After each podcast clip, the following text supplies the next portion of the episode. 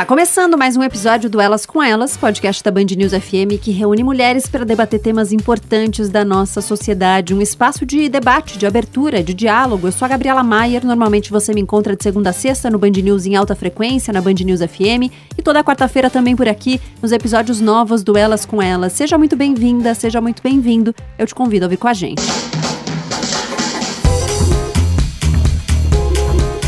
Não foi só o número de candidaturas registradas. Em 2020, o número de mulheres eleitas também cresceu. Os resultados finais ainda serão consolidados com o segundo turno para a prefeitura, mas os dados das câmaras municipais já indicam uma participação feminina em média além da cota de 30% reservada pelos partidos.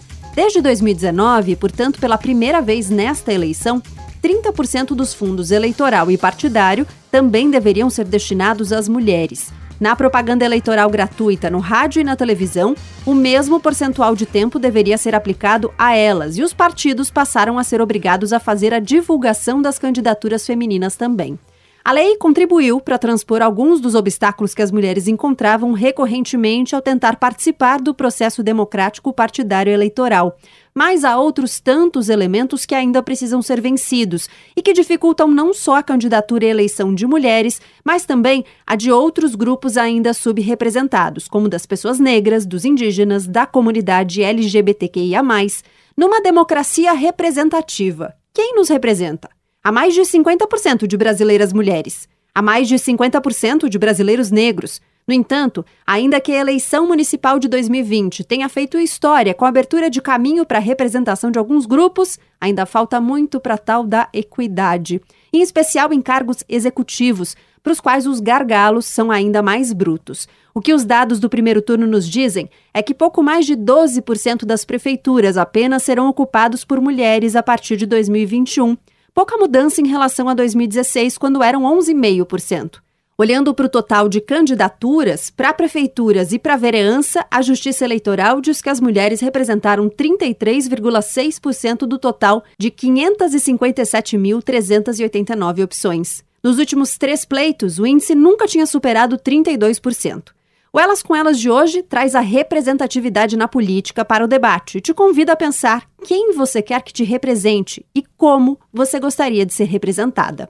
A gente começa a conversa de hoje tentando entender o que os estudos e as percepções apontavam antes da eleição. A Malu Gato chega à mesa do Elas com Elas para falar também sobre a medição feita pelo Instituto Update e pelo Datafolha antes do primeiro turno. Malu, seja muito bem-vinda. Conta, por favor, quem é você. Olá, muito obrigada por me receber no podcast. Eu sou cientista política, pesquisadora e professora na University College London e coordenadora do projeto mais representatividade do Instituto Update. Queria começar direto te perguntando sobre o que vocês conseguiram levantar de percepções na pesquisa que vocês fizeram do Instituto Update sobre a intenção do eleitorado relacionado à diversidade e representatividade na, na votação. Perfeito. Esse projeto do Instituto Update é, na verdade, um projeto bem amplo e uma das linhas da pesquisa que a gente está fazendo é justamente sobre a percepção do eleitor com relação a maior representatividade, diversidade de representação e inovação política. Alguns achados, né, interessantes aqui. Bom, primeiro, o, os eleitores eles estão dispostos a apoiar as candidaturas de mulheres e de pessoas negras. Uma das coisas que a gente vê bastante na literatura, e eu percebi isso, por exemplo, na minha pesquisa de campo, quando eu fui fazer pesquisas sobre leis de cotas de gênero na América Latina, são muitos políticos apresentarem o discurso de que não tem mulheres na política ou que certos grupos são subrepresentados na política porque o eleitor não os coloca lá, ou seja, eles passam a culpa, digamos, da subrepresentação desses grupos para o eleitor. E o que a gente mostra nessa pesquisa é que, na verdade, o eleitor está sim disposto a apoiar a candidatura de mulheres e pessoas negras e que não só isso, mas que o eleitor também percebe candidatos negros e mulheres como viáveis eleitoralmente. Porque também existe uma literatura na ciência política, por exemplo, que associa a percepção de viabilidade eleitoral com a intenção do voto do eleitor. E o que a gente mostra nessa pesquisa, que foi feita com uma amostra de 2 mil respondentes, é uma amostra representativa a nível nacional, com a margem de erro de 2 pontos percentuais, é que os eleitores percebem, por exemplo, as mulheres negras como as candidatas mais eleitoralmente viáveis. Uma outra questão que a gente colocou nessa pesquisa, que teve o desenho de experimento, ou seja, é, alguns respondentes viram informações sobre um tipo de candidato, né, candidato com algumas características específicas, outros respondentes viram candidatos com outras características específicas. A gente aleatoriza só, por exemplo, o gênero da pessoa ou a raça da pessoa, para que a gente possa tentar isolar aquela característica e assim medir mais especificamente como que somente aquela característica da pessoa, né, do candidato, influencia na percepção do eleitor. E através desse desenho de pesquisa, uma outra coisa interessante que a gente encontrou é que os, os eleitores, eles também, eles não estão tão dispostos a votar em candidatos que são apoiados por prefeitos. Então a gente fez uma pergunta na qual o que a gente aleatoriza é o tipo de apoio eleitoral que os candidatos têm. Então a gente colocou três condições diferentes. Uma, apoio ao prefeito, é, é, apoio do prefeito, a segunda, um apoio de um líder comunitário e a terceira, um apoio de um grupo de renovação. E o que o eleitor, né, os respondentes nos indicaram é que eles teriam menos intenção de votar para os candidatos, tanto eles homens ou mulheres, que teriam apoio do prefeito, eles prefeririam votar nos candidatos que tinham apoio ou de um líder partidário ou de, uma, de um grupo de renovação, mas esse apoio ao prefeito ele foi visto ainda mais negativamente para os candidatos homens, ou seja, é, as candidatas mulheres que têm o apoio do prefeito, elas, não, elas continuam não sendo tão mal vistas pelos eleitores quanto os homens. Isso, num contexto mais amplo da pesquisa, quando a gente vai analisando as outras perguntas também, nos mostra uma certa predisposição do eleitor para a renovação política de uma forma mais ampla, mas essa renovação política, de certa forma, acoplada à maior diversidade também. Uhum. E quando a gente fala de diversidade, de aumento de representatividade, de certa forma, a gente está necessariamente falando de renovação, né? Considerando quem são os nossos políticos até hoje. Sim, com certeza. Inclusive, é, como eu mencionei, minha, minha pesquisa de doutorado, que é, na verdade, agora um dos projetos que eu estou tentando levar adiante em formato de livro, foi sobre as leis de cotas de gênero na América Latina. Uma das coisas que é muito claro nessa pesquisa e que inclusive faz parte do, do meu argumento central é que renovação política passa por ter que retirar algumas pessoas do poder, né? Ou seja, não é, é, esse processo de renovação, vamos trazer mais pessoas novas para a política, mas, enfim, também tirar algumas pessoas que já estão lá. Então, quando a gente fala de renovação, a gente também está falando de forças é, políticas partidárias que resistem a essa renovação, já que é, in, inserir uma pessoa nova necessariamente quer dizer tirar uma pessoa que já está lá e pessoas que fazem parte dessa máquina político-partidária. Ainda sobre essa questão da renovação, você falou dos candidatos apoiados por uma iniciativa de renovação política, né? A gente tem visto bastante isso, né? Iniciativas, cursos, é, grupos que apoiam novos candidatos ou pessoas que buscam se inserir na política eleitoral. Vocês conseguiram medir como as pessoas veem essas iniciativas propriamente, as iniciativas de renovação? Sim, essa também foi uma questão que a gente mediu. A gente fez perguntas específicas sobre o que os eleitores acham sobre as iniciativas, cursos e financiamentos fora dos partidos que buscam ajudar pessoas de fora da política a se elegerem. E, de forma geral, o eleitor percebe essas iniciativas como algo positivo. Então, 31,5% dos eleitores percebem essas iniciativas como boas ou ótimas, 31%, 38% como regulares. É, é importante, na verdade, falar sobre esses resultados em contraste à aprovação dos eleitores com relação a outras instituições políticas. Então, quando a gente pergunta sobre nível de confiança nas instituições políticas tradicionais, como os partidos políticos ou o Congresso Nacional, o nível de confiança é muito baixo. Então, 49% dos respondentes afirmam não confiar nos partidos políticos, 48% não confiam no Congresso Nacional. Ou seja, o que a gente mostra aqui, na verdade, é, é apesar de, né, se a gente só estivesse analisando esse dado por si só, 31,5% dos eleitores perceberem essas iniciativas como boas ou ótimas, parecer um número baixo, contrastando com essas outras é, é, contra, com, com, essas outras iniciativas, é, desculpa, instituições políticas, a gente percebe que na verdade esse número é muito alto, porque existe um, uma satisfação generalizada com a política. Então, é, esse é um número otimista. E esse número ele sobe ainda mais quando a gente apresenta uma outra versão dessa pergunta, de forma aleatória também, e nessa outra forma da pergunta, a gente acrescentou o que é que os eleitores acham de iniciativas, cursos e financiamento fora dos partidos que buscam ajudar pessoas de fora da política, como mulheres e negros, a se elegerem. Ou seja, a gente incluiu informação aqui sobre quem seriam essas pessoas que iriam se eleger. E nesse cenário, 58% dos eleitores aprovam essas iniciativas, veem elas como boas ou ótimas. Então, esses números eles são bem otimistas quando a gente está analisando eles nesse contexto né, mais amplo das instituições e pensando também sobre a renovação de uma maneira mais geral, né, sobre o que, que o eleitor está esperando na renovação e como que o eleitor percebe a renovação no contexto dessa dissatisfação com a política é, mais, mais generalizada. Uhum. E o que você considera que pode ser um facilitador para o aumento dessas candidaturas e da eleição dessas candidaturas de grupos que ainda são subrepresentados na política e o que hoje são obstáculos? Bom, não basta só o eleitor querer que essas pessoas sejam eleitas.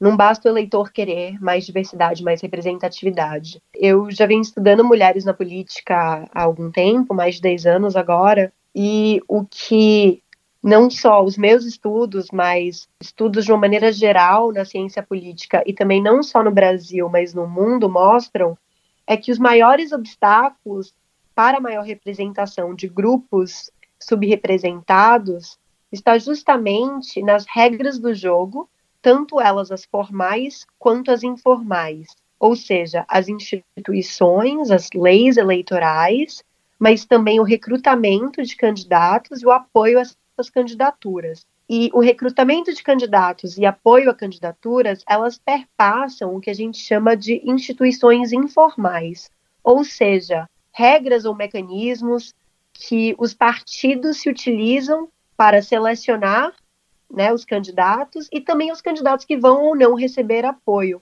ou seja, como distribuir, né, as regras que os partidos se utilizam para decidir como que vão distribuir financiamento, como que vão distribuir outros tipos de recurso do partido, como ajuda administrativa, pessoal, enfim. Ou seja, os maiores obstáculos para que esses grupos subrepresentados tenham maior representação, consigam de fato se eleger, estão aí. É, dentro dos partidos, mas também nas nossas instituições. Nos últimos anos, principalmente desde 2018, a gente vê um fortalecimento da lei de cotas para mulheres a partir do momento que é, existe a decisão de reservar 30% do financiamento é, para campanhas para as campanhas das mulheres. Isso daí se reforça nas eleições, de 2000, nas eleições de 2020, também com a reserva de financiamento para campanhas de pessoas negras, apesar da não existência de uma cota, e também de uma dessa nova regra que faz com que os partidos não possam entrar em coalizão para as, é, as eleições a nível dos legislativos. Essa decisão ela teve uma também ela reverbera na aplicação da lei de cotas, porque anteriormente a ela, o que os partidos faziam era que muitos deles não cumpriam com a lei de cotas, porque no contexto da coalizão, a coalizão em si é, nomeava nas suas listas, no total das suas listas, 30% de mulheres, ou seja, os partidos a nível individual não precisavam fazer isso. Então essa nova regra ela também fecha uma das brechas da lei de cotas, que era com relação aos partidos individualmente não precisarem cumprir, cumprir, cumprir as leis de cotas. Então, o, o que eu diria que são os, os obstáculos maiores para a maior representação desses grupos são as leis formais, e que a gente vem vendo essas leis ficando cada vez mais fortes, mas ainda não suficientemente fortes.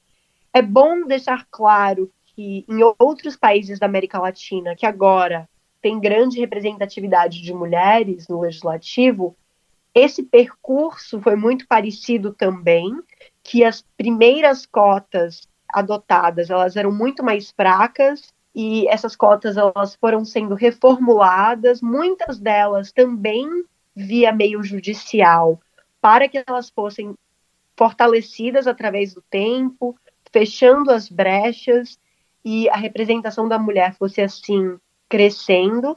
Mas no Brasil a gente tem ainda um obstáculo maior, que é por conta do sistema eleitoral de lista aberta, então, Muitos dos países da América Latina que conseguiram né, agora ter 40% ou até 50% de representação política das mulheres no legislativo, eles têm um sistema de lista fechada, e o que isso significa é que a lei de cotas ela consegue também estabelecer os lugares nas listas que as mulheres são apresentadas, ou seja, o quão viáveis eleitoralmente elas são logo no momento que elas são colocadas na lista e essas listas são ordenadas. No contexto do Brasil, isso é muito mais difícil, porque a viabilidade eleitoral ela passa também pela distribuição de recursos, né, pelo apoio partidário a essas campanhas.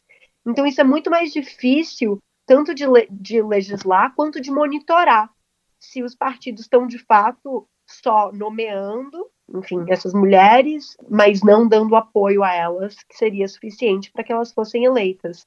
Ou seja, é, os maiores obstáculos eles se dão justamente pelas mulheres ou por candidatos negros não estarem competindo em nível de equidade com homens brancos, né? Ou seja, a partir do momento que você os coloca em condição de equidade com relação a recursos e apoio partidário, essas candidaturas elas são viáveis, uma, uma tanto quanto a outra, pelo menos pela percepção do eleitor. Então a gente tem que.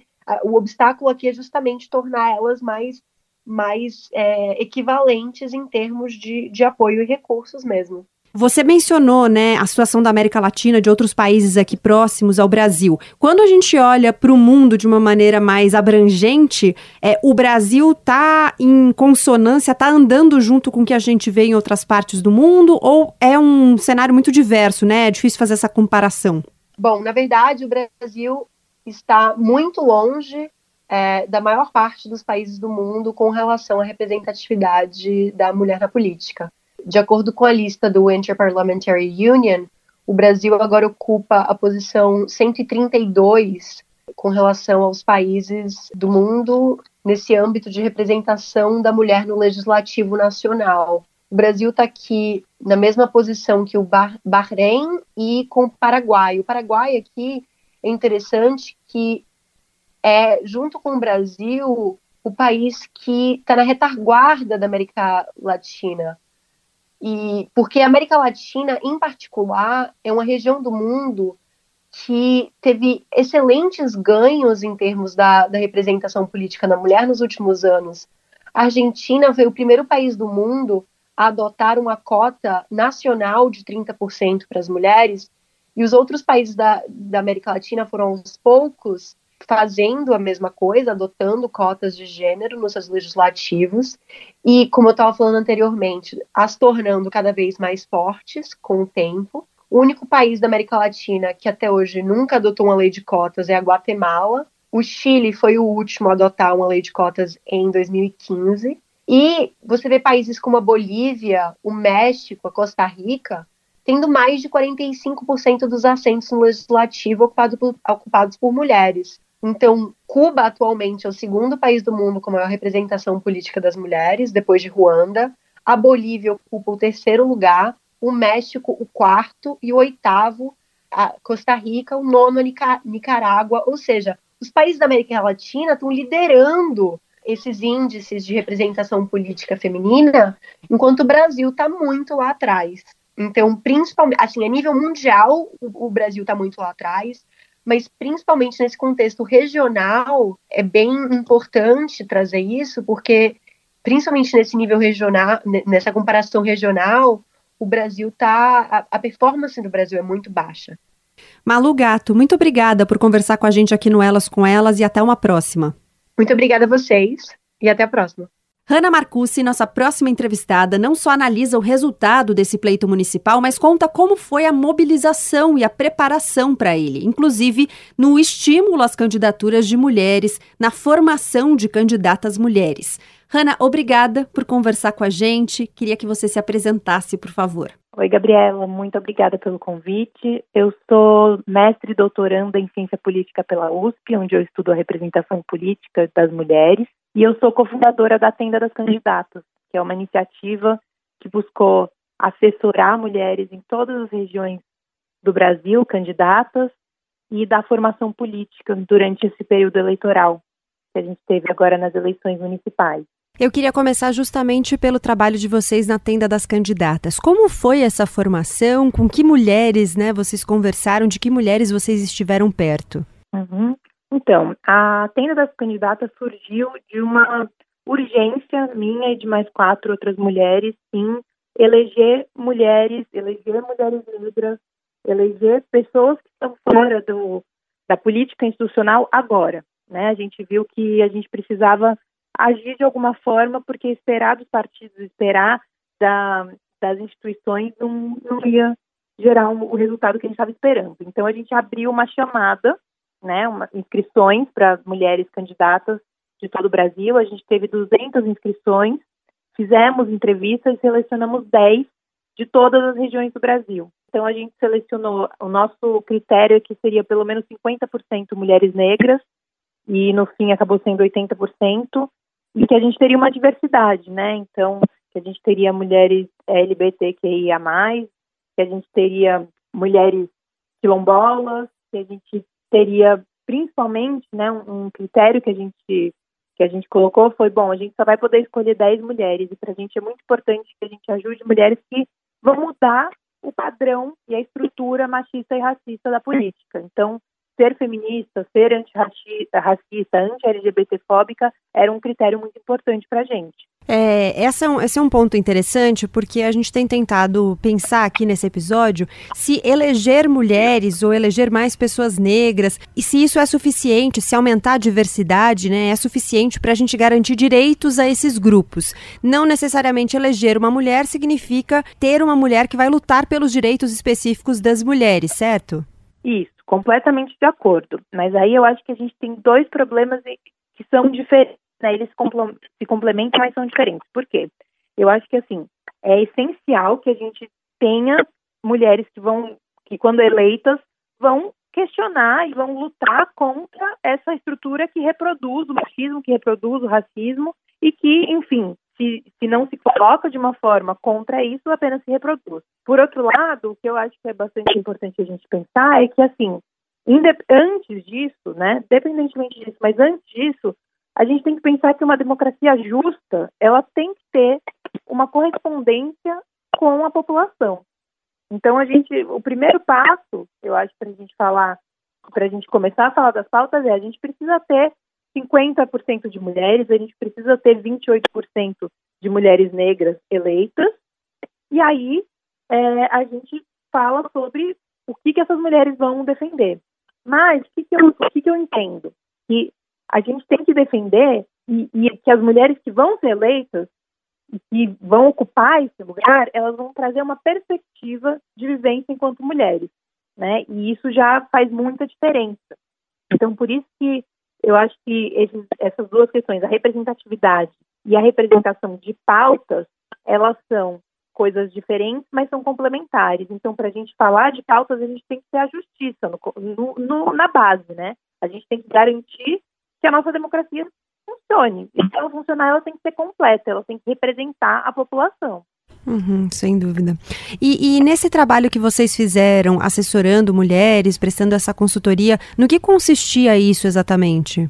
São várias frentes. Então, a gente deu assessoria jurídica, porque temos uma advogada, demos uma assessoria de identidade visual, demos assessoria na formulação das pautas e das políticas propostas, é, demos assessoria de marketing digital e, além disso, a gente tinha um grupo de especialistas, com especialistas em todos esses temas, que a gente consultava regularmente conforme tinham dúvidas das candidatas e, e questões mais pontuais. Mas o que eu destaco como pelo menos metade das candidaturas uma ação muito importante e necessária que a gente não estava prevendo que seria tão comum a gente precisar foram as estratégias de pressão para o partido para ele dar para os partidos darem financiamento. Então, pelo menos na metade das candidaturas a gente gastou aí um tempo é, pressionando os partidos, fazendo estratégias de realmente fazer com que o dinheiro chegasse até essas mulheres. O que funcionou com algumas e com outras não. Não foi espontâneo. Não foi espontâneo, não foi. Inclusive, assim, várias dessas que a gente teve que fazer a estratégia foram situações em que o partido tinha prometido já um valor, mas esse dinheiro não entrava, né? Então, faz toda a diferença o momento em que o dinheiro entra. Então, para algumas entrou, mas para todas, mesmo tendo entrado o dinheiro, foi necessário perder tempo, energia, emocional mesmo também, né, que se coloca nisso da campanha, que é uma campanha que foi super rápida, super curta, para pressionar os partidos e, e às vezes nem ver o dinheiro entrando. E já era esperado o resultado que a gente teve? Você considera que a gente já podia prever esse crescimento da eleição de mulheres, de pessoas negras, de pessoas LGBTQIA?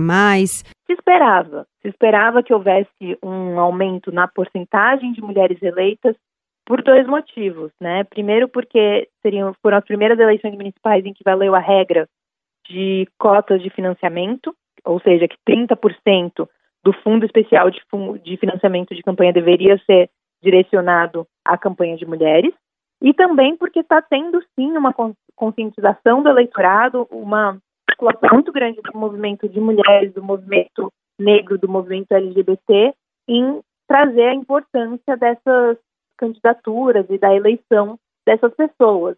Então, acho que a gente teve coisas positivas, né? Então, teve câmaras que não tinham nenhum é, vereador ou vereadora negros, e teve dessa vez a primeira.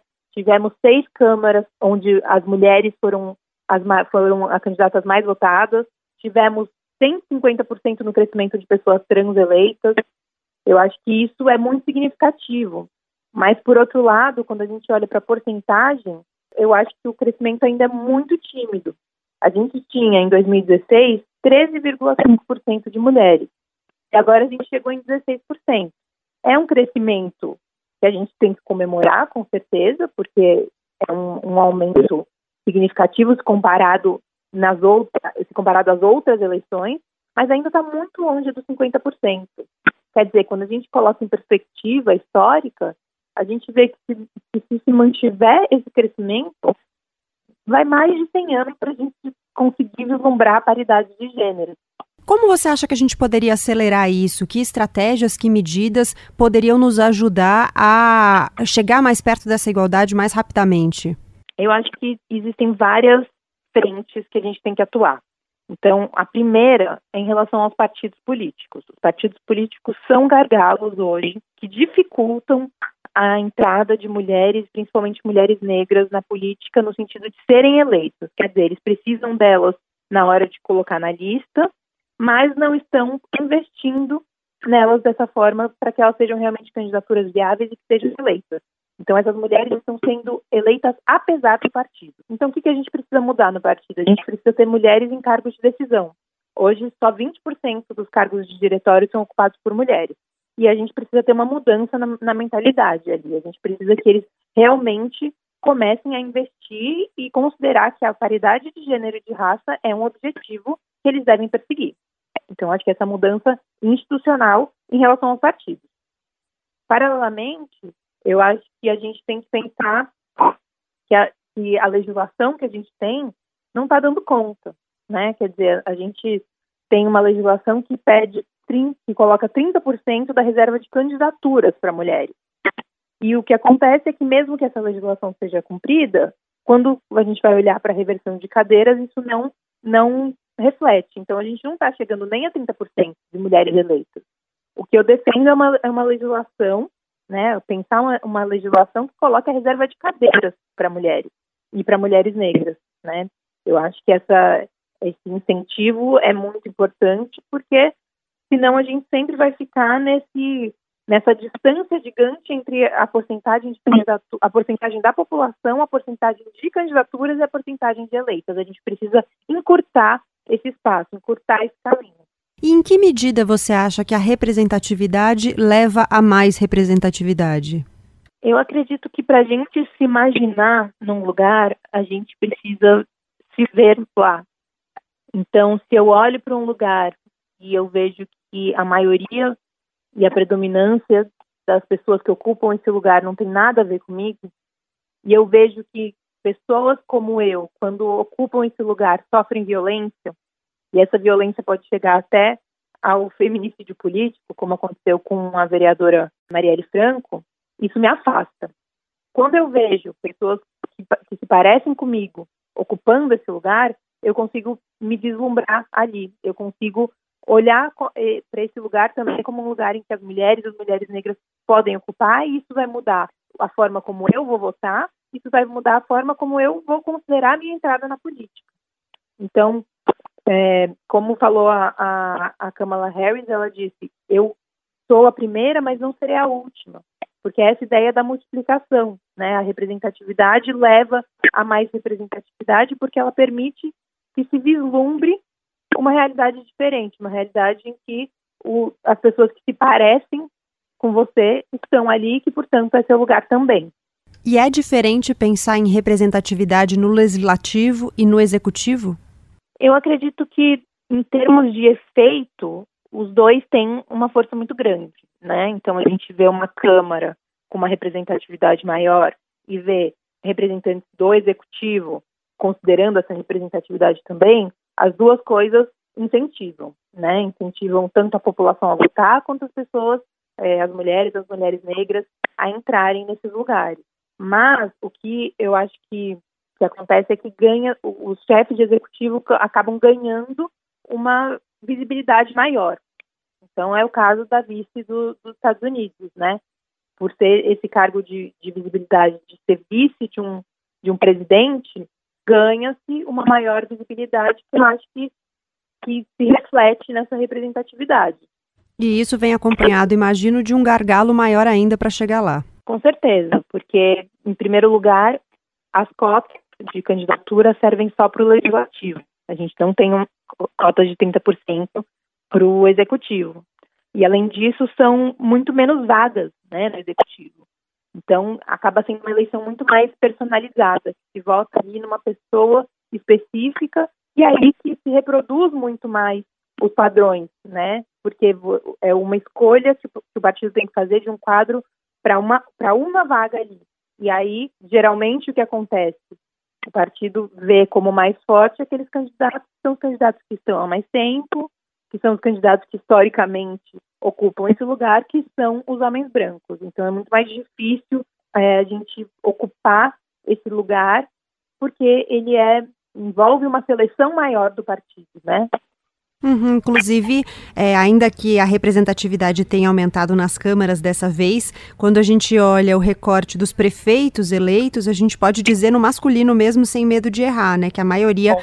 É, a gente já consegue perceber que a maioria é homem, a maioria é branco. É um perfil que a gente já conhece de outros espaços de poder, né? Exatamente. É, é isso que, que eu te falei mesmo. Esse perfil é muito mais reproduzido no executivo, que é esse que quando a gente fecha os olhos e imagina a política, né? A gente fecha os olhos e imagina esse homem branco com uma idade acima de 35 anos e a gente vê isso nos resultados das prefeituras, né? A gente teve agora nas eleições municipais, até agora foi eleita em primeiro turno só uma mulher e outras cinco apenas para o segundo turno. Hanna Marucci, muito obrigada por conversar com a gente aqui no Elas com Elas e até uma próxima, foi um prazer. Eu que agradeço, foi um prazer, Gabriel.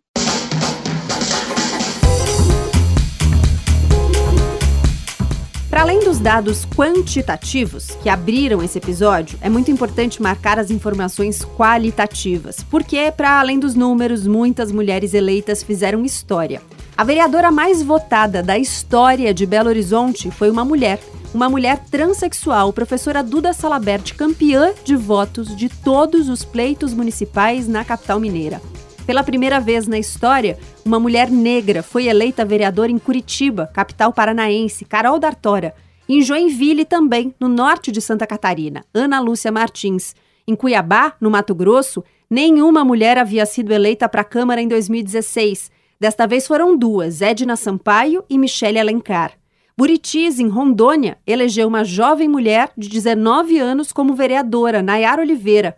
Poções, na Bahia, elegeu a primeira prefeita mulher, Irenilda Cunha de Magalhães, e a primeira vereadora lésbica, Larissa Laranjeira. Ponta Grossa, no Paraná, é a única cidade brasileira a ter duas mulheres no segundo turno para a prefeitura, Mabel do Canto e professora Elizabeth. A lista poderia continuar porque muitos outros municípios encontraram nesse pleito uma primeira vez que deve ser celebrada para o tema da representatividade ainda que outros tantos tenham passado incólumes a tentativa de diversificar a representação popular. Em São Paulo, a mulher mais votada para a Câmara Municipal foi uma mulher negra, periférica, transexual. É ela quem chega agora à mesa do Elas com Elas, vereadora eleita pela capital paulista, Érica Hilton. Muito bem-vinda. Um prazer falar com você. Já adiantei que você é vereadora eleita, a mais bem votada de São Paulo, mas para além do mandato que começa em 2021, conta, por favor, quem é você. Bom, primeiro boa tarde, bom dia, boa noite. Eu sou Erika Hilton, uma mulher jovem, negra, transvestigênero, a mulher mais bem votada do país nas eleições de 2020, um corpo que já vivenciou toda essa realidade que os corpos LGBTs, trans, negros, periféricos vivenciam, né? Expulsão de casa, realidade das ruas. E hoje estou aqui como a mulher mais bem votada da América Latina para dizer que nós só não podemos como estamos chegando em lugares que eram inimagináveis para nós até agora. Bom, primeiro parabéns, né, pela eleição e pela votação muito expressiva. E queria começar te perguntando como é que você traçou essa trajetória até chegar aqui. Você esperava essa votação expressiva? Eu não esperava essa votação expressiva. Eu esperava que eu fosse ser eleita, sim, porque a nossa campanha foi muito bonita.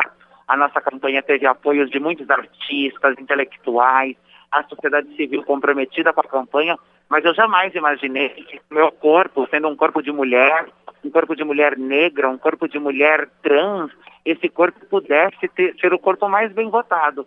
E a minha chegada até aqui começa com meu ativismo na rua, né? Eu tive um referencial de família, de amor, de afeto, e depois, quando eu começo a minha transição de gênero, é, esse amor e esse afeto começa a ser perdido por conta do fundamentalismo religioso, do, da transfobia estrutural, e na rua, me prostituindo, eu vou descobrindo que o meu corpo é um corpo abjeto, desumanizado. E a partir disso, tomando consciência disso, eu começo uma trajetória política que reato com a minha família depois. Vou para São Carlos estudar na Universidade Federal de São Carlos.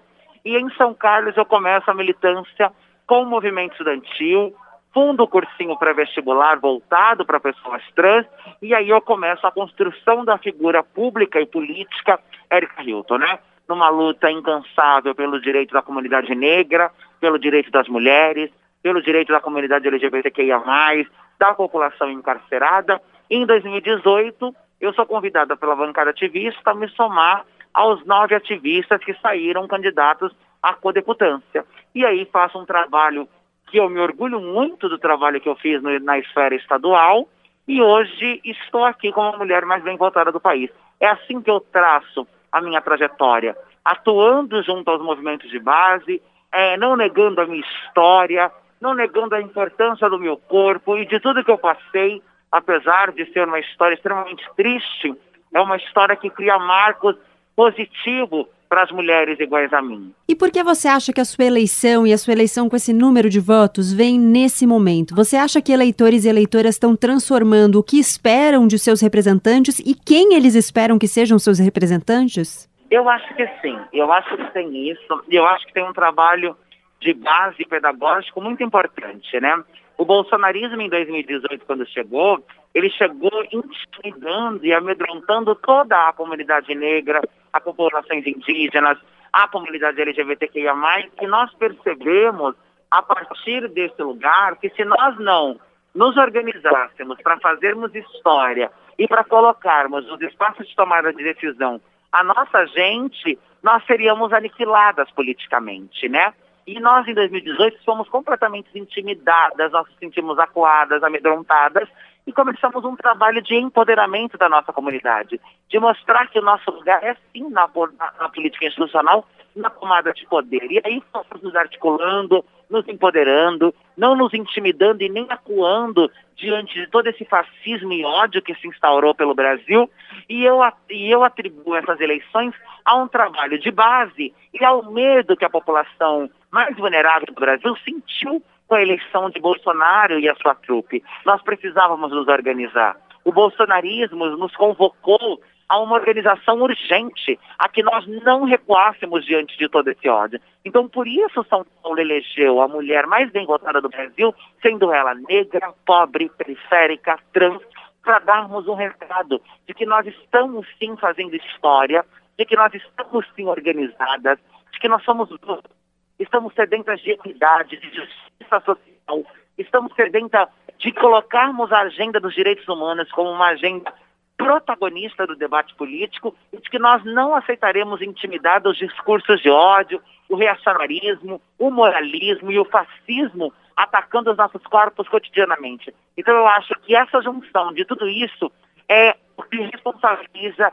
esse, essa eleição extremamente expressiva e a consciência do eleitorado brasileiro e paulistano, porque não foi só na cidade de São Paulo, mas em todo o Brasil, que nós vimos uma ascensão política de mulheres, da negritude, das LGBTs, com que faz com que a gente vá colocando cada vez mais e abrindo caminhos para que outras possam vir.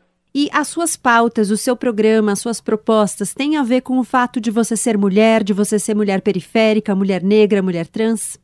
Sim, é, o que eu sou está diretamente ligado à política pública que eu pretendo construir. Sou uma, uma vereadora eleita não de pautas teóricas. Eu não construo a política pública, não enxergo a política a partir de uma teoria. Eu, parte de tudo aquilo que pretendo construir eu já construí ao longo desses anos da vida pública, né? Eu sou mulher, eu sou negra, eu venho da periferia, eu sou lutadora assídua dos direitos humanos. Então as minhas bandeiras estão inteiramente ligadas ao meu povo, à minha trajetória, aos lugares por onde eu passei. E é claro que legislando na maior cidade da América Latina, eu não vou fazer uma política só das mulheres, ou uma política só da negritude, ou uma política só das LGBT. Mas é claro que a cidade de São Paulo vai ter no seu foco da discussão a pauta racial, a pauta de gênero, a pauta de moradia. Né? São Paulo é uma cidade que tem mais de 30 mil pessoas em situação de rua e sobram apartamentos, é, prédios abandonados que o valor da dívida do imóvel ultrapassa, o valor da dívida ultrapassa o valor do imóvel. Nós precisamos falar de emprego em renda, de creche, de trabalho, de moradia, de transcidadania. Nós precisamos falar de casas de acolhida, de população idosa, de como essa população envelhece na cidade de São Paulo. Nós precisamos falar que São Paulo é a cidade mais rica do país, mas é a que mais concentra o índice de desigualdade cruel.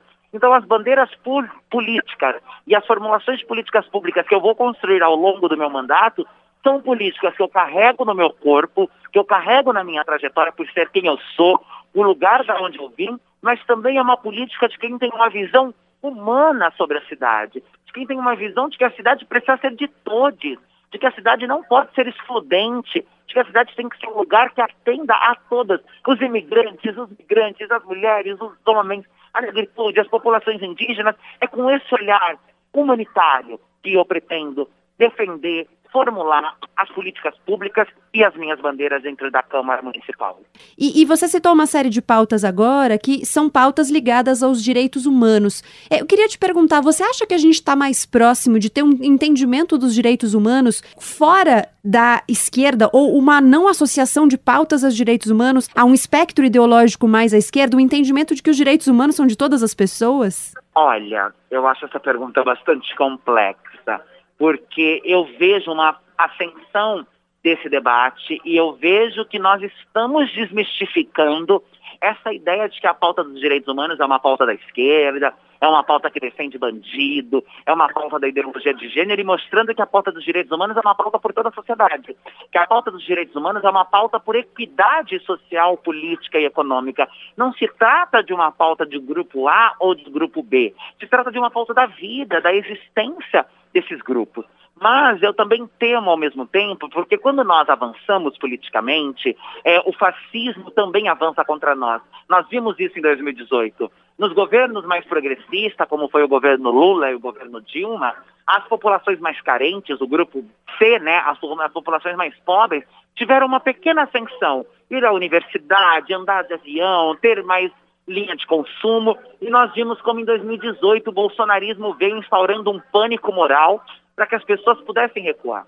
Então eu acho que nós estamos perto não de fazer com que as pessoas compreendam assim de imediato que a pauta dos direitos e a agenda dos direitos humanos é uma agenda da sociedade, não da esquerda, não das LGBTs ou da negritude. Eu acho que nós estamos perto de começar a construir nichos de debate que aos poucos, eu acho que ainda a gente leva um tempo, mas que aos poucos vá compreendendo a importância desse debate, o que é esse debate. As pessoas ainda, infelizmente, por conta da precariedade educacional, por conta das fake news, por conta de tudo isso, elas ainda não entenderam o que é representatividade, qual é a importância dessa representatividade, o que é a pauta dos direitos humanos. Então, eu acho que, que eu, inclusive, é um dos meus papéis enquanto legisladora, fazer um processo educacional e pedagógico para que a gente se aproxime cada vez mais da compreensão do que é a agenda dos direitos humanos. Eu acho que nesse momento o que nós temos que fazer e temos possibilidade de fazer é desmistificar essa ideia absurda que construiu-se em torno da agenda dos direitos humanos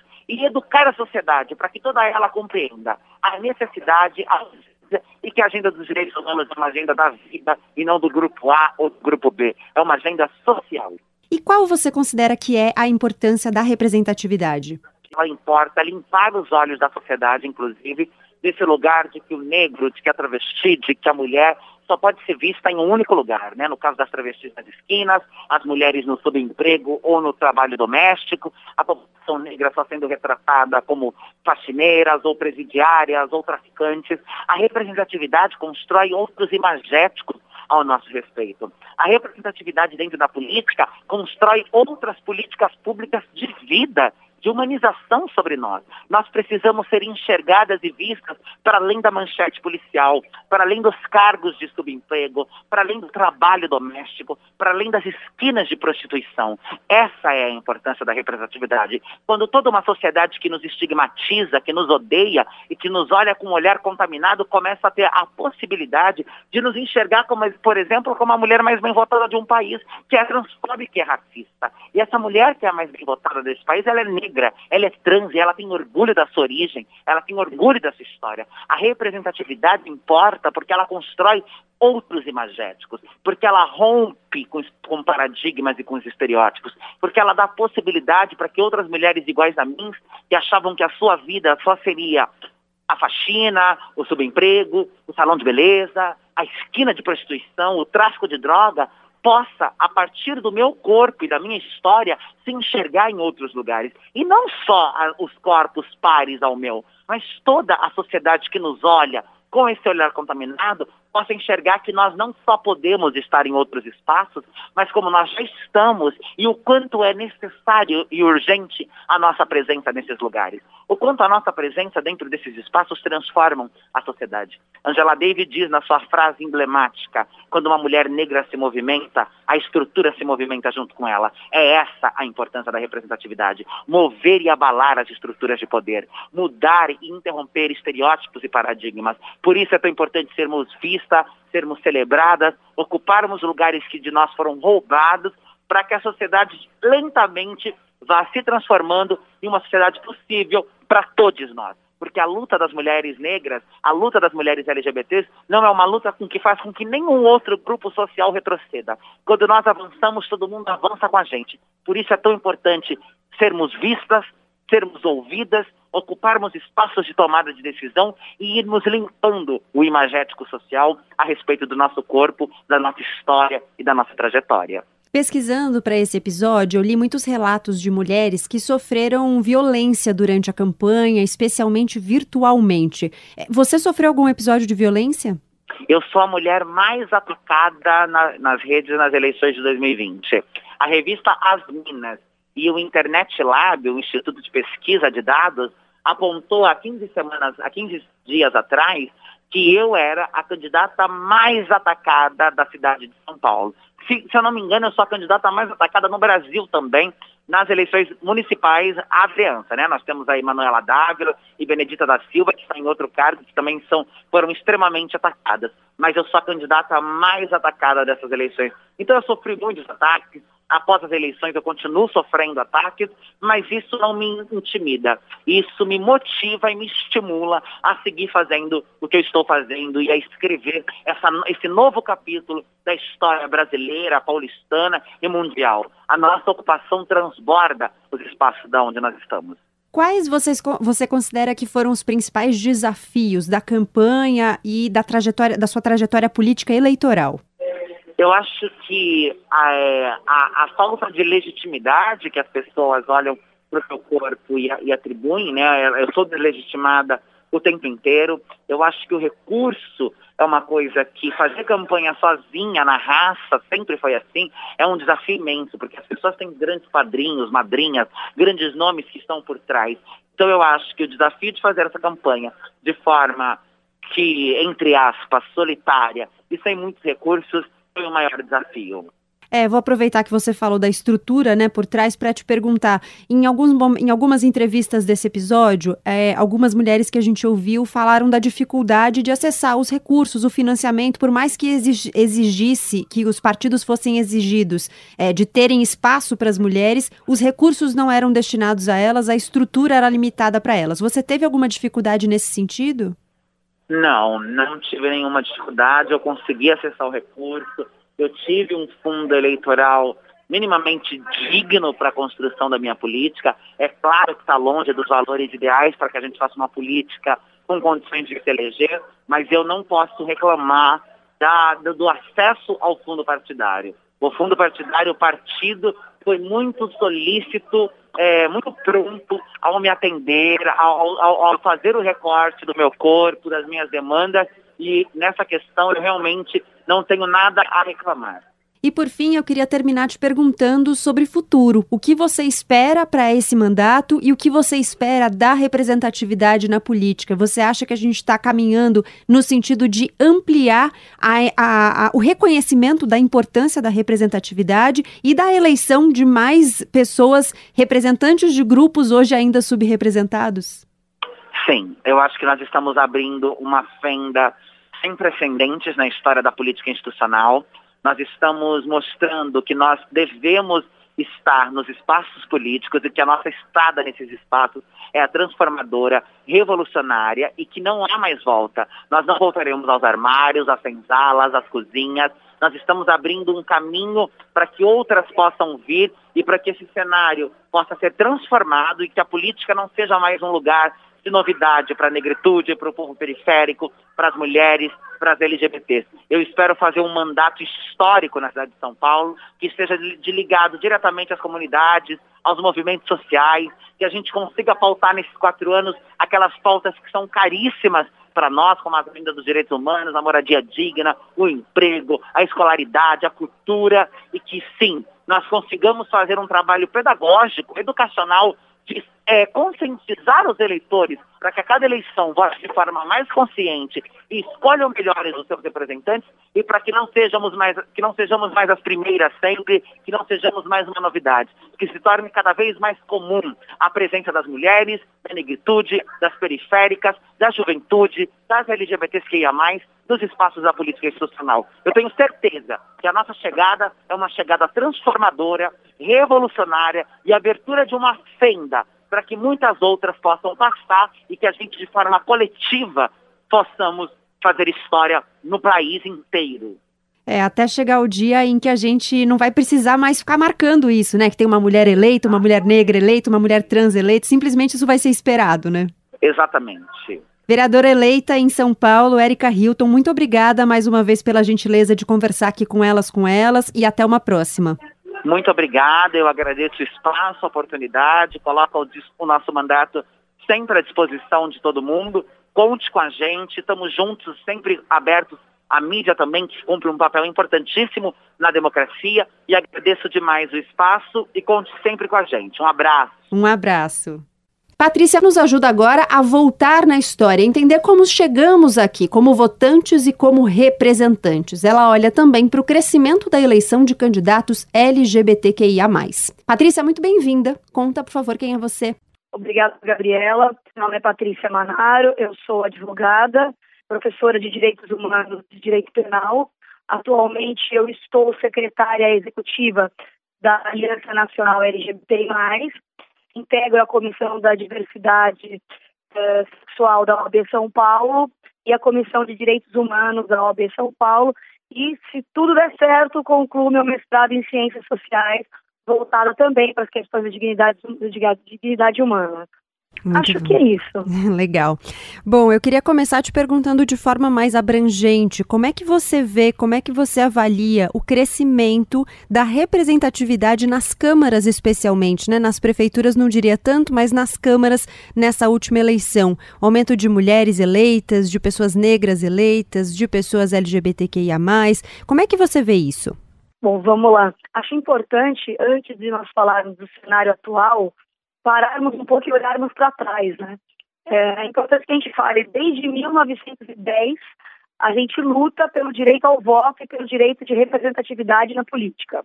Tem um nome que é muito importante nós falarmos, que ele não pode ser esquecido, que é da professora Deolinda Dalfro, que fundou, né, na época, o Partido Republicano Feminino no Rio de Janeiro, e a ideia era buscar o direito do voto feminino, que só foi conquistado, pelo menos parcialmente, em 1932. E é importante a gente entender esse cenário, porque mesmo em 1932, o voto continuava obrigatório só para os homens. As mulheres ainda não tinham obrigatoriedade de votar, e aí tinha uma série de, de restrições que, que se estabeleciam na época. Não sei se todo mundo se recorda, mas é importante nós falarmos: as mulheres dependiam dos maridos para votar, tinha que ter autorização deles, só podiam ser casadas, enfim. E quando foi em 1946, aí sim o direito ao voto para a mulher passou a ser obrigatório. Quer dizer, é, nós estamos falando de, de, um direito conquistado quase 90, há quase 90 anos e nós ainda temos uma grande dificuldade da representatividade das mulheres na política. Ou seja, muito embora essas eleições tenham apresentado um cenário um pouco diferente, nós não podemos esquecer as origens, não podemos esquecer que essa luta da representatividade da mulher, ela vem galgando espaço arduamente, para que finalmente as mulheres tenham motivos e possam se representar. Isso é bem, bem interessante. Outra coisa que eu queria comentar para que a gente fale do cenário atual dessa representatividade das mulheres na política é que nós vivemos uma democracia representativa. Isso parte do pressuposto que nós temos que ter representantes que possam de fato falar pelas pessoas que convivem naquela sociedade. E a maioria, a maioria do eleitorado brasileiro é do gênero feminino. Então nós temos um contrassenso. Nós vivemos uma democracia representativa, a maior parte da população é do gênero feminino e nós temos ainda assim uma baixa representatividade das mulheres na política. Isso demonstra o quê? Esse recorte de cidadania, esse recorte político. Ele apenas demonstra, é mais um sintoma, na verdade, dessa desigualdade de gênero existente no Brasil. Ele auxilia a dificuldade de demandas exclusivamente do gênero feminino, que busca, inclusive, discutir a igualdade. Então, é importante nós pontuarmos isso, porque a representatividade das mulheres da política não é mimimi, não é uma questão de ai, querem falar, não, é o direito de falar e o direito de sermos representadas, já que a nossa democracia é uma democracia representativa.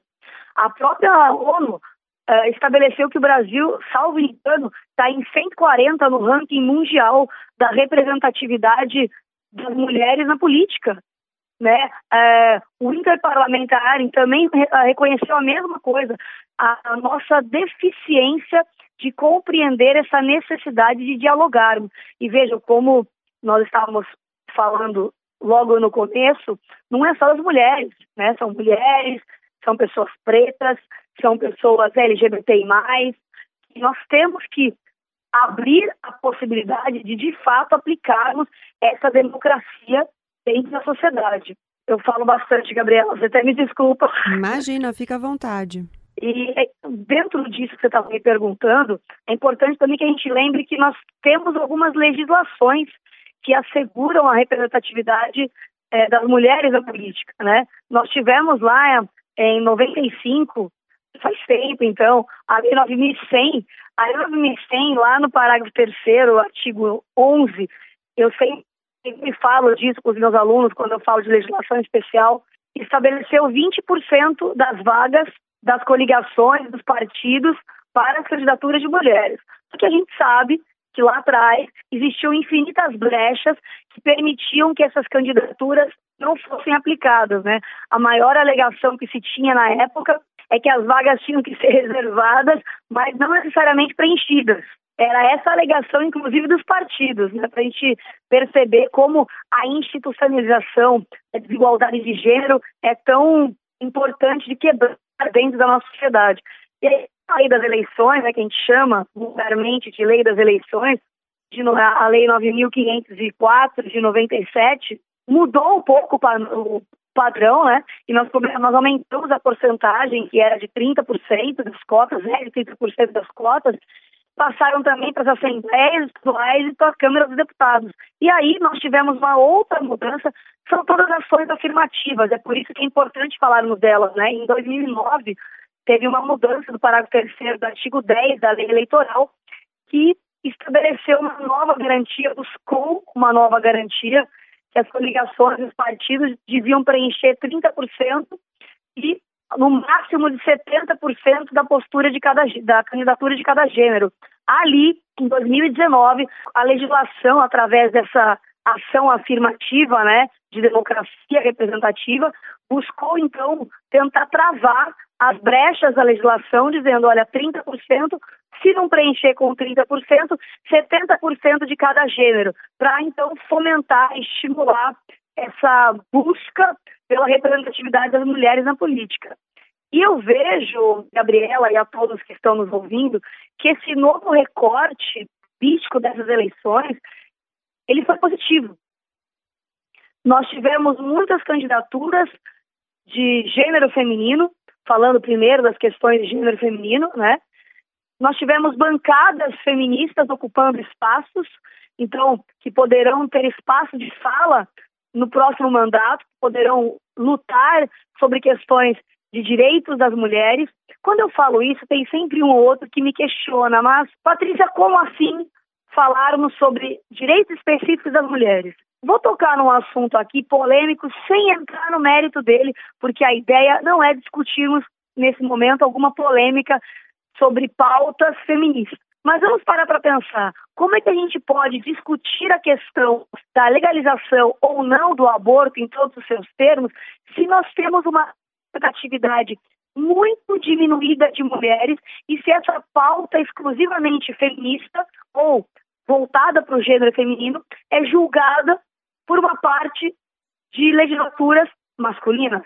Uhum. É a mesma coisa de falarmos da questão da negritude, falarmos da questão dos direitos raciais e termos uma bancada cisgênera branca. Não há representatividade. Nós vamos discutir o casamento civil homotransafetivo, mas nós temos uma bancada de homens cis, hétero e brancos. Uhum. E, e o dizer, crescimento da representatividade garante uma representação de pauta ampliada também? Ele não garante, mas ele estimula essas propostas podam, possam ser criadas, avaliadas e discutidas. O que acontece é que muitas dessas pautas não são nem abordadas, uhum. porque não há interesse de uma bancada heteronormativa, cisgênero masculina, que é as nossas maiores bancadas hoje são essas. Então, Uh, embora não garanta, ah, nós vamos discutir pautas interraciais, embora não há garantia sobre isso, com certeza, se nós tivermos uma representatividade de pessoas pretas, gente, eu deixo deixar bem claro que eu falo conceito preto, tem gente que não gosta, mas a gente trabalha com a ideia do branco e do preto, tá? Eu não lido com a questão do colorido, respeito a questão da negritude, não é o meu espaço de fala, mas é importante a representatividade, então eu vou tecer poucos comentários, porque eu, enquanto mulher branca, não sei o que é racismo, não sofro racismo, mas sei da importância de discutirmos essa pauta. Então, falando de pautas ético-raciais, uh, não há certeza absoluta de que elas vão ser discutidas, mas há uma possibilidade muito maior dos assuntos, das pautas de políticas públicas voltadas às questões étnico-raciais serem, sim, discutidas com projetos de lei, com coligações, com bancadas que possam apoiar. Então, nós temos uma possibilidade maior da invisibilização ser cerceada e poder fomentar, é, aplicar, divulgar a atividade dessas minorias e desses grupos vulneráveis através de ações afirmativas que visem visibilizar e tratar de temas sensíveis que, se não são as pessoas da pauta, eles não serão questionados nunca. Por isso que é importante essa representatividade de minorias e grupos vulneráveis, mulheres na política, LGBTs na política, pessoas pretas na política, e óbvio, não só, né? Passa por uma ampliação de narrativas, uma vez a gente considerando que política é narrativa. Exatamente, nós estamos falando de narrativas.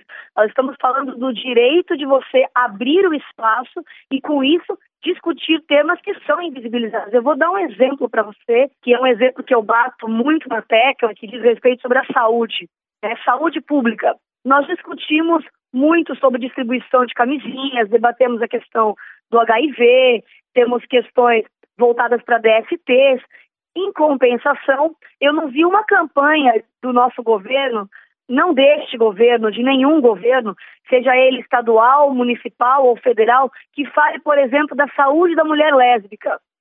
É uma saúde invisibilizada. Não existe nenhuma campanha voltada para processos de proteção ao sexo seguro da mulher lésbica e da mulher bissexual, é importante também falar não há uma sensibilização de muitos centros de atendimento à mulher para receber e tratar essas mulheres. Isso é uma ausência plena de políticas públicas. Se nós temos mulheres lésbicas ocupando espaços na política, com certeza é uma pauta que vai começar a ser visibilizada. A hepatite B, que acomete diversas mulheres lésbicas, é um assunto velado, é um assunto que não se fala se nós tivermos mulheres lésbicas e bissexuais na política, esse assunto começa a virar pauta, essa narrativa começa a ser debatida. É só um exemplo de uma invisibilidade absoluta. As travestis, nós continuamos usando o termo errado. As pessoas continuam falando o travesti, é a, travesti é gênero feminino.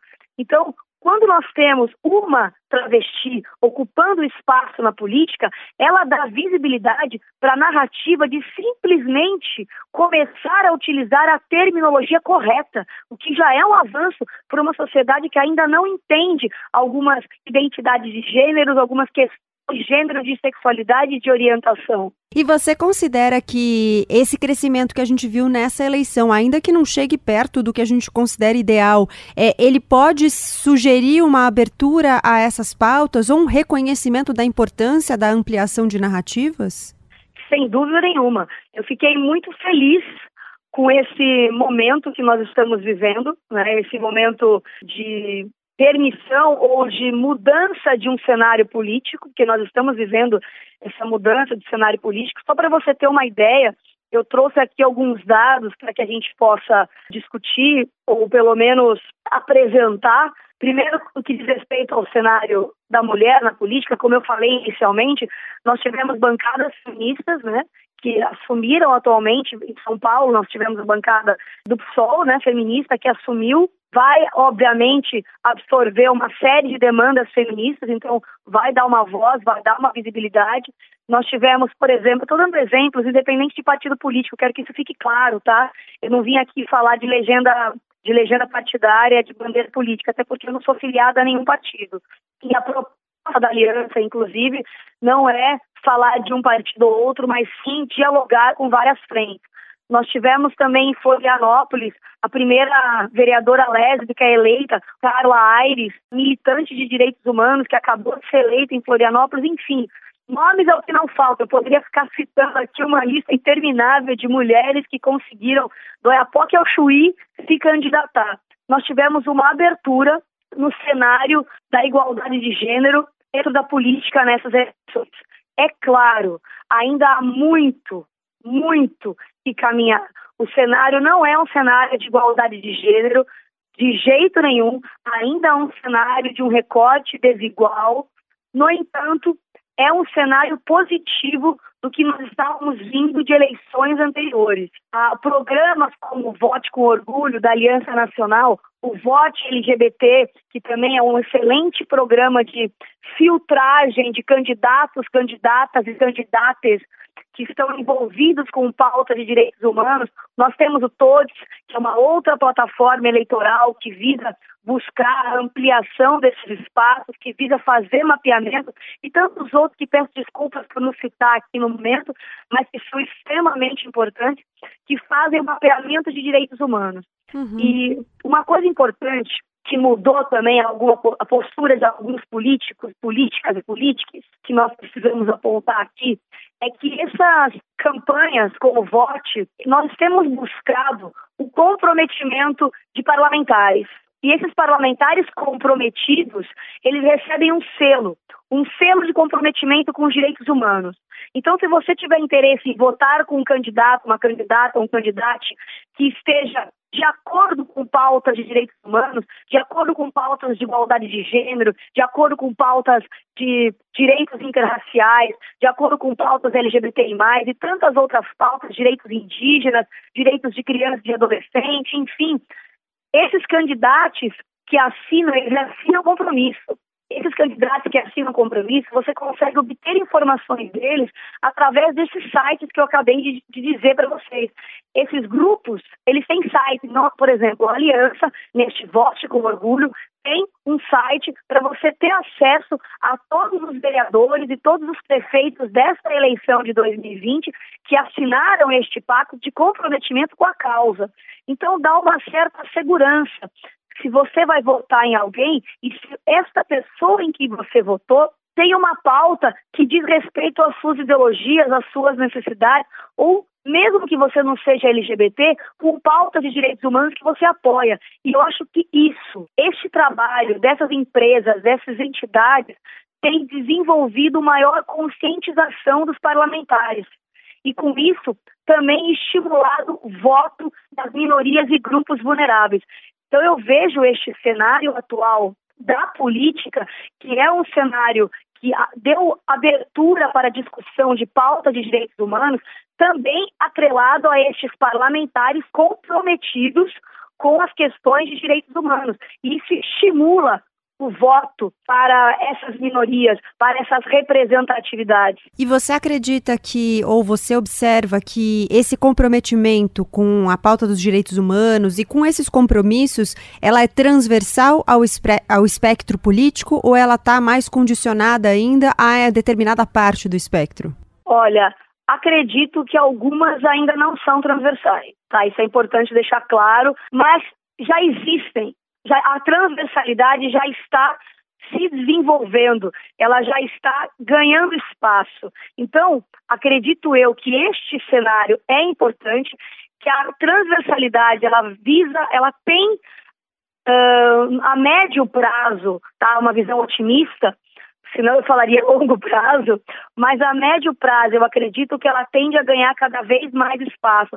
Até porque isso é importante a gente discutir, esses parlamentares que estão envolvidos com pautas, por exemplo, LGBTI+, muito possivelmente têm coordenações de direitos humanos, têm uh, assessores, têm coordenadorias, têm secretarias, têm ambientes de discussão de direitos humanos dentro do seu mandato. Muitas vezes, um, um parlamentar, uma parlamentar, enfim, assina este compromisso, por exemplo, como nós tivemos recente, vários assinaram compromisso, eu não posso falar o nome de ninguém, senão vou estar preterindo alguns, certo? Então, muitos assinaram compromisso com o voto LGBT proposto pela Aliança e muitos desses parlamentares que assinaram com o voto com orgulho da Aliança já têm pautas com outras áreas de direitos humanos. Uhum. Levando em consideração que a área LGBTI+, é uma área que ainda é sensível para os parlamentares, é sensível para o meio político, quando um parlamentar assina este compromisso, com certeza este parlamentar já deve estar aplicando a transversalidade.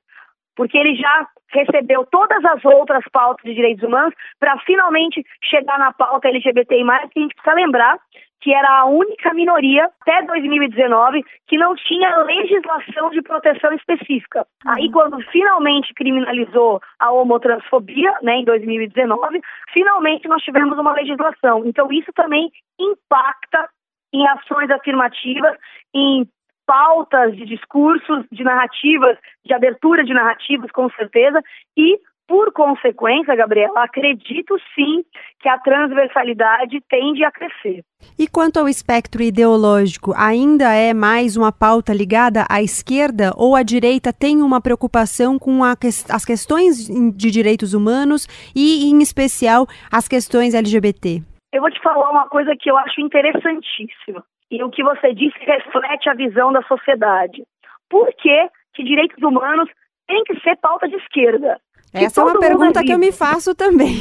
Não é? Mas a gente vê nas candidaturas um alinhamento maior, né? Então, até por isso te pergunto se existe também uma, um reconhecimento dessa relevância, na verdade, de falar de direitos humanos em todos o, todo o espectro ideológico. Existe. Eu vou te contar uma história. Eu dou aula de direitos humanos, né? Eu, eu dou aula de direito penal, de direito, direitos humanos, perdão, de direitos humanos, direito penal, processo penal, legislação especial vinculada a direito penal e criminologia. Então, quando eu tenho que dar aula principalmente de direitos humanos e criminologia, eu tenho que falar de algumas ações afirmativas e eu falo de políticas públicas com os meus alunos. Eu dou aula para a área jurídica e não jurídica voltada para essas questões. É muito comum um aluno ou outro me levantar essa questão, falar, professora, mas é, então a senhora é esquerda, independente do, da minha visão política, né? Porque nós estamos falando da minha visão política aqui.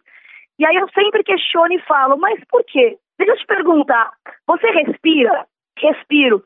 Você tem a sua dignidade humana assegurada? Tenho. E por que que isso tem que ser pauta de esquerda? A dignidade humana, eu sempre falo isso para os meus alunos, a dignidade humana não é pauta política. A dignidade humana não é nem o direito. A dignidade humana é questão existencial. Então você não precisa ser de direita ou de esquerda para defender a dignidade humana, porque não é um direito, é uma condição de existência. Então, infelizmente, nós ainda temos essa visão política, e aí eu concordo plenamente com você, que os discursos de direita, se eles começarem a pautar questões de direitos humanos, aquela pessoa estaria visando, uh, virando a casaca e estaria pendendo para a esquerda. É ainda uma, uma visão que nós temos, aí eu digo a longo prazo, porque isso não vai resolver a médio prazo, nós ainda temos que uh, desconstruir. Nós temos sim, e aí é importante falarmos, muitos prefeitos, prefeitas, nós temos muitas pessoas vinculadas à área política, vereadores, deputados, senadores, que são de pauta de direita e são a favor dos direitos humanos. Nós temos a extrema-direita, que aí o discurso é diferente, mas ainda assim você pode verificar na própria direita nos próprios partidos de bandeiras de identidade de direita que as pautas de direitos humanos têm crescido e isso é uma coisa positiva. Não dá para você mudar o mundo do dia para a noite. Né? Quanto tempo nós demoramos para abolir a escravidão? Quanto tempo nós demoramos para permitir a mulher o direito ao voto? Então, quanto tempo nós demoramos para entender a Declaração Universal dos Direitos Humanos, que é de 1948, que já falava da igualdade entre homens e mulheres e que nós aplicamos em 2020 o que está previsto lá em 1948. Né? Então, isso demora, é um processo de desconstrução social que tem que vir da base educacional. E enquanto nós buscarmos discutir essas questões ideológicas de direita e de esquerda, retirando da direita, o que também é um erro porque lesa a direita, retirando da direita a possibilidade de discutir pautas de direitos humanos, o que, que você faz? Você acaba obrigando uma pessoa que tem uma visão mais de direita de não poder tocar em assuntos de direitos humanos com medo de ser rechaçada pelo partido. Isso é um contrassenso dentro da sociedade que a gente vive. Então, sim, acredito que as ideologias ainda existem, no entanto, elas não são absolutas.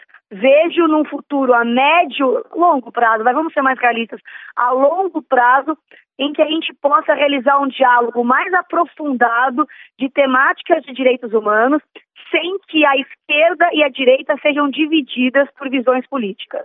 Patrícia Manaro, muito obrigada por conversar com a gente aqui no Elas com Elas. Foi um prazer te receber. Imagina, o prazer foi meu, querido. Eu falei lá na abertura, né? Para os cargos executivos, ainda há um caminho mais longo para a igualdade. Nesse primeiro turno do pleito municipal, só 12% dos prefeitos eleitos são mulheres. A gente conversa com uma delas agora, que não só foi a primeira mulher prefeita de Caruaru, em Pernambuco, como agora foi reeleita já no primeiro turno. Raquel Lira, muito obrigada por conversar com a gente. Um prazer. Seja muito bem-vinda. Conta, por favor, quem é você. Oi, Gabriela. É um prazer estar com você e com os ouvintes da Band News. Eu sou Raquel Lira, prefeita reeleita de Caruaru, sou advogada de formação. Já exerci diversos cargos públicos, como delegada da Polícia Federal, advogada do Banco do Nordeste. Hoje sou procuradora do Estado licenciada desde 2010, quando tive a oportunidade de disputar uma cadeira para a Assembleia Legislativa do Estado de Pernambuco, fui eleita e reeleita deputada estadual, fui secretária de Estado de Criança e Juventude, é, assumi o mandato como prefeita de Caruaru, a primeira mulher eleita prefeita da nossa cidade, da nossa história, em 2016, e também agora a primeira mulher reeleita prefeita de Caruaru, com muita honra, é, para exercer um segundo mandato num, num local, numa cidade de 360 mil habitantes, que é sede para uma região de cerca de um milhão e meio de habitantes no interior do Nordeste brasileiro. Queria perguntar um pouco sobre a sua trajetória. Você vem de uma família em que há outros políticos. Como você decidiu que queria traçar esse caminho também? Eu tenho uma família que tem uma trajetória política longa aqui em Caruaru. Né? Meu, meu pai, meu pai foi prefeito da cidade, foi vice-governador de Eduardo Campos, foi governador do estado. Meu avô foi prefeito de Caruaru também, foi deputado estadual e deputado federal, João Lira Filho. É, meu tio Fernando Lira foi deputado federal, deputado estadual, ministro da Justiça, da redemocratização do país. E eu sou, da minha geração, a única que se colocou para a vida pública, partidária. Na verdade, eu sou servidora pública por vocação desde um pouco antes dos 20 anos de idade e decidi disputar um mandato eletivo pela compreensão é, de que posso fazer muito mais a partir de, de um cargo, é, seja legislativo ou executivo, ajudando a nossa população, fazer da nossa, da nossa cidade, do nosso estado, do nosso país, um, locais melhores para se viver. Né? Acredito que com o mandato a gente tem muito mais condições é, de trabalhar para que a gente tenha uma cidade mais justa, para que a gente tenha uma sociedade mais igual. Uhum. É, você falou, né, o fato de você ser a primeira mulher prefeita de Caruaru e a primeira reeleita agora, você já tinha sido em 2010, como você mencionou, deputada estadual mais bem votada de Pernambuco. Na, na sua primeira eleição na prefeitura, a única mulher eleita no segundo turno, né, em 2016. O fato de você ser mulher, em algum momento foi um obstáculo? A gente tem um machismo que está arraigado na nossa cultura, né? Aqui não é diferente. Enfrentei sim ao longo da minha trajetória, é, seja de maneira expressa, seja de maneira velada, e às vezes desapercebida por mim, é, o machismo, claro que ao longo do tempo a gente vai compreendendo como é que as pessoas verbalizam isso e hoje eu consigo de maneira mais consciente me contrapor ao machismo. Eu quero e sonho com um país, com um local, com uma cidade em que a gente não seja julgado pelo gênero, mas sejamos julgados pelas nossas condutas, comportamentos e ações. Hoje a gente ainda tem muito do julgamento por gênero, de pessoas que atribuem a gente, quer numa campanha, quer no exercício do mandato, é, adjetivos, características que não julgam normalmente homens em exercício de mandato, né? Adjetivos e, e também utilizar condições femininas para tentar diminuir a nossa capacidade, né? Durante a, a campanha em 2016, por exemplo, por muitas vezes disseram que eu estava grávida, que eu não exerceria o mandato, como se isso fosse alguma forma de nos diminuir. Né? Na verdade, eu tinha, Gabriela, engordado durante a campanha política e durante, durante um tempo fizeram muito isso. E também de dizer assim, utilizar adjetivos como nervosa, tensa, coisas que não falam para homens e falam para nós. E no exercício do mandato, querer atribuir ou julgar o meu mandato me pessoalmente de fraquinha ou de qualquer outro adjetivo que tente nos diminuir como pessoas é, e não julgando as nossas ações como um delegatário do povo. É, a gente tem e sofre isso sim e é importante que a gente fale sobre isso. Né? As pessoas que, que querem nas estruturas partidárias dizer que não é sua vez, você não pode disputar o um mandato. Né? Eu tive ah, em 2016 um, um, é, um, problema dentro do partido, para dizer, ali, aos 48 do segundo tempo, quando eu estava me colocando para disputar a eleição, que eu não teria mais o um mandato para disputar, e fico muito pensando se é, efetivamente isso aconteceria com um homem. Disseram muito durante a, a campanha que quem exerceria o mandato não seria eu, seria meu pai, porque ele já tinha sido prefeito, era uma figura forte e é uma figura forte na, na vida da cidade, na vida do estado de Pernambuco. Então, é, coisas que não falam para homens é muito comum de falar com mulheres para tentar desencorajar ou desestimular ou diminuir a nossa capacidade de uma disputa real. Uhum. Uma busca por igualdade, né? Você até mencionou é, igualdade entre as pessoas, igualdade entre os gêneros também, né? A luta pelos direitos das mulheres. Isso atravessa a sua agenda política também? Sem dúvida nenhuma. É necessário, por, por uma condição de gênero, que a gente consiga abrir portas para mulheres, fazendo políticas públicas, é, fortalecendo aqui no nosso município, por exemplo, a Secretaria de Políticas para a Mulher. Ela é, tinha um orçamento extremamente restrito, era uma secretaria especial, sem previsão orçamentária, fortalecimento de políticas públicas de combate à violência doméstica e familiar.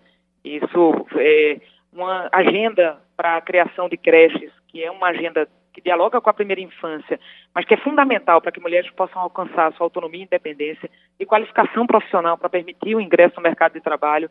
É um conjunto de ações que, que é, precisam ser trabalhadas e colocadas é, na agenda política por mim, é, como mulher, são colocadas a gente, é, ações na saúde pública, é, ações que parecem muitas vezes muito simples, mas que fazem diferença para uma mulher a questão de mulher com deficiência poder ter uma marca para poder fazer preventivos de exame de colo de útero, é, a gente colocar é, exames e colocar e poder nas, nas equipes de saúde da família fazer planejamento familiar, isso tudo é, são ações das mais simples às mais complexas que permitem que as mulheres possam ter mais independência e igualdade, poder disputar o mercado de trabalho para conseguir se colocar na vida da sociedade como um todo e também poder trazer e ser é, inspiração e exemplo para que outras mulheres possam disputar mandatos eletivos, é, ocupando espaços de poder. A gente tinha, é, teve a oportunidade e agora temos uma, apenas uma mulher eleita vereadora na nossa cidade, subimos para quatro das 23, dos 23 vereadores. É claro que ainda diante da quantidade de mulheres que a gente tem na nossa sociedade é um número diminuto, mas é, para a expansão do que a gente tem de ocupar foi representativo. E acredito sim que o fato de eu ser prefeita, de ser mulher, animou outras mulheres, estimulou outras mulheres a poder fazer essa disputa também aqui na nossa cidade. Eu ia te perguntar exatamente isso. O fato de a gente ter um número crescente de mulheres na política, ainda que a gente não tenha um número ideal, né, um número igual, é, faz com que outras mulheres entrem também? É, essa é uma realidade. E o exemplo de Caruaru é, mostra isso de maneira muito evidente. A gente tinha uma mulher na Câmara, agora foram eleitas quatro mulheres. É, nós, nós tivemos mulheres disputando efetivamente o mandato aqui na nossa cidade. E o, o exemplo ele acaba arrastando, né, de saber que é possível. E eu, como prefeita, como pessoa que foi dirigente partidária, é, tenho como, como dever de condição de gênero de buscar que outras mulheres possam participar é, da política. Eu, independentemente de se é situação ou oposição, ter a sororidade, a solidariedade umas com as outras, porque a gente sabe é, que sofremos os mesmos tipos de discriminação ou de é, preconceito em relação à nossa condição de gênero, de buscar nos diminuir e nos julgarmos como não julgam homens. Então tem um é, aqui em Caruaru, as quatro que foram eleitas foram duas na base, duas na oposição, mas é, é, que elas saibam e saberão, sabem já, porque tive contato com todas elas, que poderão contar comigo é, como mulher, como pessoa que representa a sociedade. É, o exemplo, ele permite e é, inspiração para que outras mulheres possam disputar o, o mandato eletivo em pé de igualdade. Sem dúvida. E para além da questão estrutural, né? Óbvio, a gente sabe que o machismo ele tá em todos os lugares, então obviamente que tem uma estrutura que sustenta isso e que alimenta isso em alguma medida. Há questões ou obstáculos específicos da vida política e que precisam ser superados para que a gente possa ter mais mulheres ocupando cargos? O fortalecimento é, intrapartidário, a necessidade, a gente conseguiu algumas conquistas ao longo do tempo, isso aí vai né, desde a, a, possibilidade na década de 30 de votar, a cota de mínima de 30% na condição de gênero para permitir obrigatoriamente que pelo menos 30% sejam de mulheres, a destinação de recursos do fundo partidário para isso, a gente precisa de regras também mais claras para permitir, porque cada partido é, é, acaba direcionando os recursos da sua forma, então uma forma mais é, clara na distribuição dos recursos de fundo partidário, a ocupação é, de mulheres nas instâncias partidárias permitem que a gente possa disputar mais igualdade os mandatos com, com, com os homens. O que eu sempre digo é que nós não disputamos os mandatos com eles, não disputamos espaço deles, nós disputamos o nosso espaço. Nós temos mais de 50% das mulheres é, no Brasil e a gente precisa ter a visão de mundo ocupando espaços de poder para permitir que a gente tenha uma sociedade mais justa.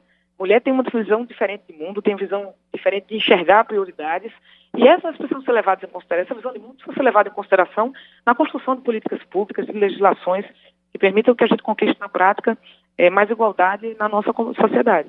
Uhum. Por fim, eu queria terminar é, repetindo a você uma pergunta que já fiz anteriormente nesse episódio, que é o seguinte: a gente está construindo o um entendimento de que a, a, a importância né, de, de, lutar pelos direitos das mulheres ou de grupos subrepresentados de uma maneira geral é a importância de é, lutar por direitos humanos. A gente tem um certo preconceito ainda no Brasil com a, a questão dos direitos humanos. A gente associa muitas vezes os direitos humanos a um determinado, uma determinada ala do ideológico. Você acha que a gente está conseguindo avançar no entendimento de que os direitos humanos são uma discussão abrangente, que partidos de direita e de esquerda precisam falar sobre isso? É uma necessidade. A questão de direitos humanos dialoga com a questão da infância, da vulnerabilidade das mulheres, dos homens, dos, de, de pessoas que têm minoria na nossa sociedade, é, de negros que não também, não são minoria assim, mas são temas que precisam ser debatidos, discutidos, e a gente precisa avançar na agenda é, da sociedade como um todo, em legislações e também em políticas públicas que permitam as pessoas poderem é, estar na sociedade numa mesma condição, é, reconhecendo que ao longo do tempo foram discriminadas, que sofrem preconceito e que para isso a gente precisa colocar luzes no tema para garantir que a gente possa avançar como sociedade no mundo inteiro. Raquel Lira, prefeita reeleita de Caruaru, conversou com a gente aqui no Elas com Elas. Muito obrigada, prefeita, mais uma vez. Parabéns pela reeleição. É, eu que agradeço a oportunidade de estar aqui, me coloco à disposição sempre para debater participação política de mulheres e o avanço das conquistas das mulheres na nossa sociedade. Muito obrigada. Parabéns. É isso, chegamos ao fim de mais um Elas com Elas. Se você gostou dessa conversa, compartilha, manda para as pessoas que você conhece para levar esse conteúdo a mais gente, divulga nas suas redes sociais. Eu sou a Gabriela Maier, cuido da pauta, da produção, do roteiro, da edição desse podcast. Você me encontra nas redes sociais como arroba Gabriela C. Maier no Instagram e arroba Gabriela Maier no Twitter. A sonorização do episódio é do José Antônio de Araújo. A Marcela Coimbra é chefe de redação e digital da Band News FM. A gente se encontra na próxima quarta-feira. Obrigada pela sua companhia e até lá.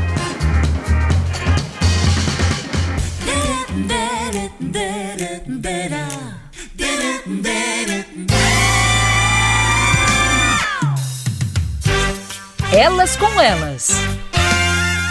Na Band News FM.